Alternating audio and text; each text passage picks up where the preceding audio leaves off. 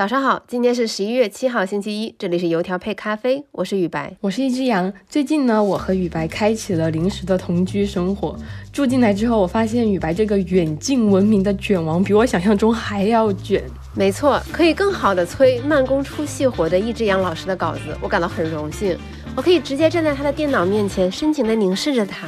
确实是有那么一点可怕呢。嗯，言归正传，我们今天为大家准备的两条资讯，第一条我们会从龙湖集团创始人吴亚军退休的事情讲起，聊聊吴亚军这个人。第二条是关于美国知名歌手 Taylor Swift 创下霸榜记录这个现象背后的故事。首先，我们来看一下龙湖集团创始人吴亚军退休的这件事情。其实这个事情已经发生了有几天了，为什么选择这个时候来聊？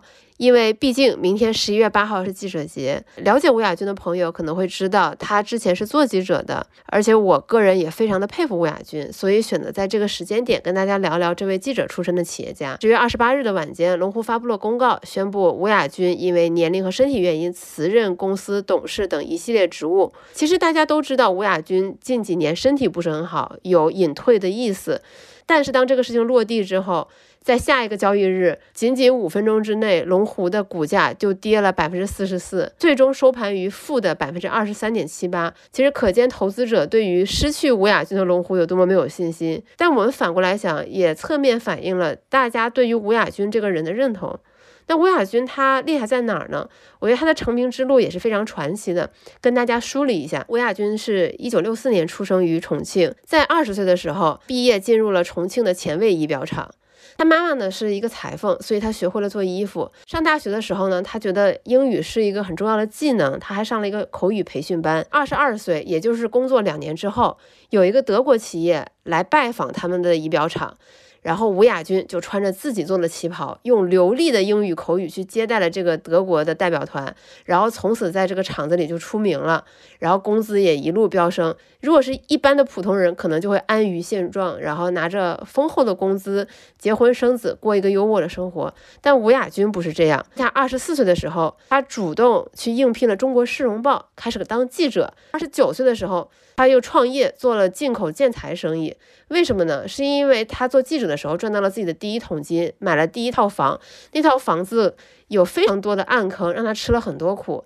然后他转念一想，哎，这个房地产市场有机会啊，不如我来做，我来赚这个钱。一开始呢，他专做进口建材生意。又过了两年，一九九五年，也就是他三十一岁的时候。她把自己的公司和她老公的一家商务公司合并，变成了如今庞大的龙湖帝国的前身。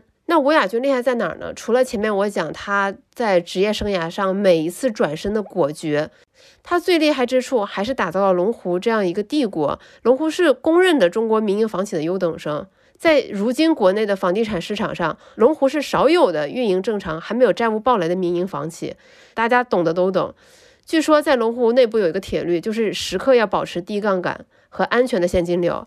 很多评论会说，这可能和吴亚军作为一个女性企业家，她对风险管控天然有着比较重的意识，可能和这个有关。与此同时，吴亚军也是个非常低调的人，他始终坚持着不签名、不上镜、不接受采访的这种三不原则。所以，虽然他退休这个事儿引起了很大的轰动，但是我们也很难找到特别多关于他的视频资料。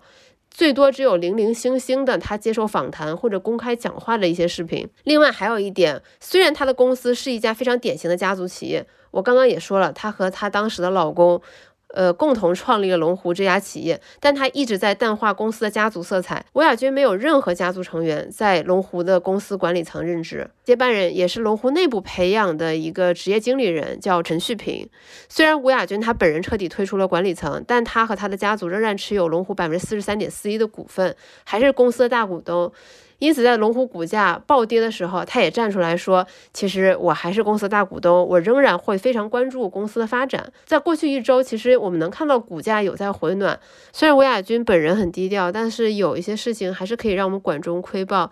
比如说，二零一二年，她和她当时的老公，也就是和她一起创办龙湖的蔡奎选择离婚，吴亚军非常豪气，给了他两百亿港元的分手费。也是因为这场天价离婚，当时在中国女首富位置上待了一个月的吴亚军，就很快被碧桂园的杨惠妍挤了下去。然后还有一点，我特别想跟大家分享的是，之前看寿爷的报道，他透露了一个小信息，说吴亚军他的微信名叫阿去，就是祛魅的祛。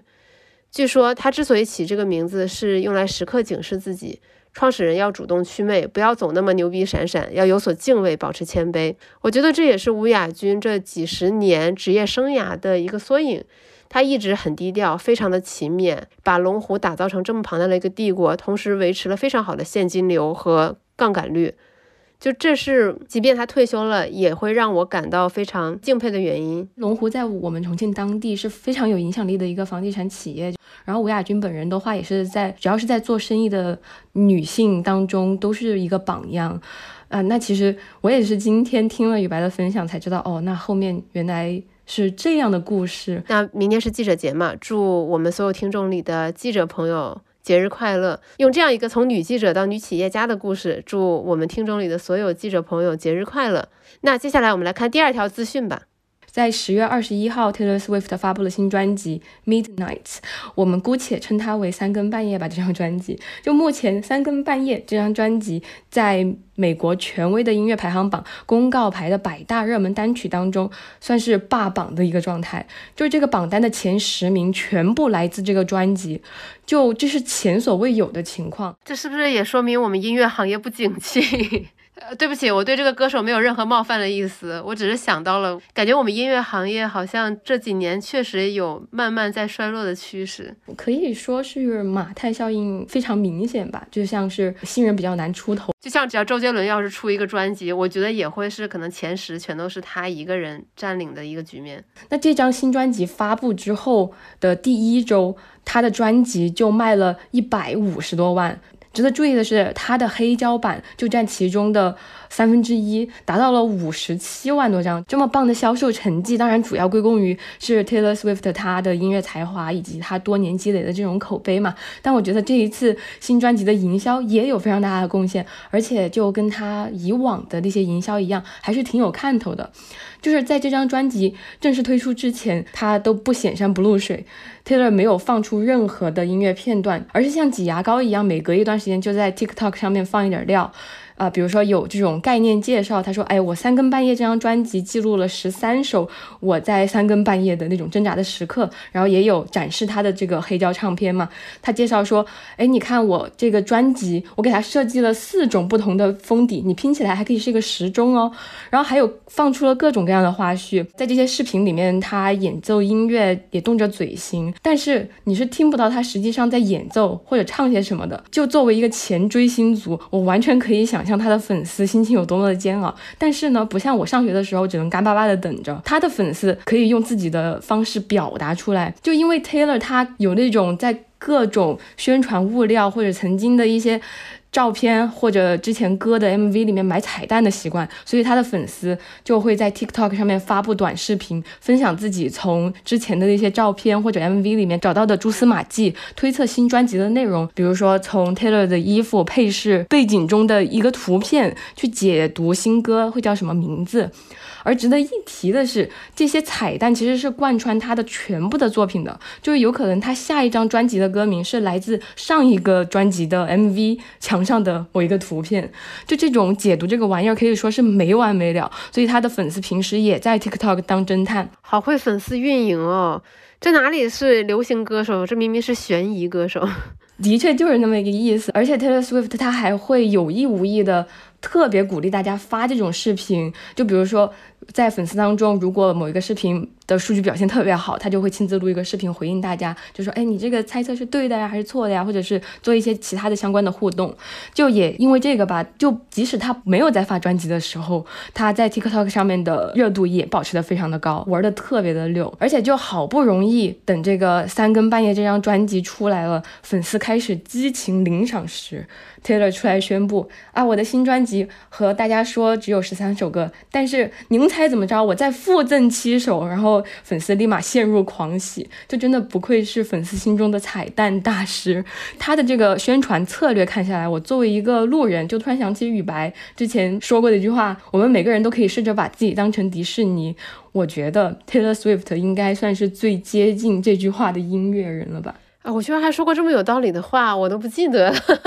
哎，我想问一个重点，就是这专辑歌好听吗？就一千个人眼中就有一千个哈姆雷特嘛。那对于我来说，本人以实际行动表示我是喜欢这一张专辑的，已经循环了一整天了。可以，可以，可以。等我们录完这期节目，我也去听听看。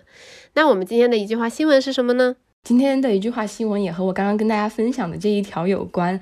美国的一家致力于不让中间商赚差价的棺材创业公司，意外成为了 Taylor 这张新专辑发布的获益者，因为他们公司的棺材出现在了 Taylor 这一次发布的最受欢迎的。Anti-Hero 这首歌的 MV 里面，顿时这个公司的知名度就打响了。截至到目前，就是有这个棺材出现的那个 MV 视频，在 YouTube 上面的播放已经接近五千万次了。好的，以上就是我们今天油条配咖啡的全部内容。祝你本周有一个好心情，干劲满满。我们周三见，拜拜，再见。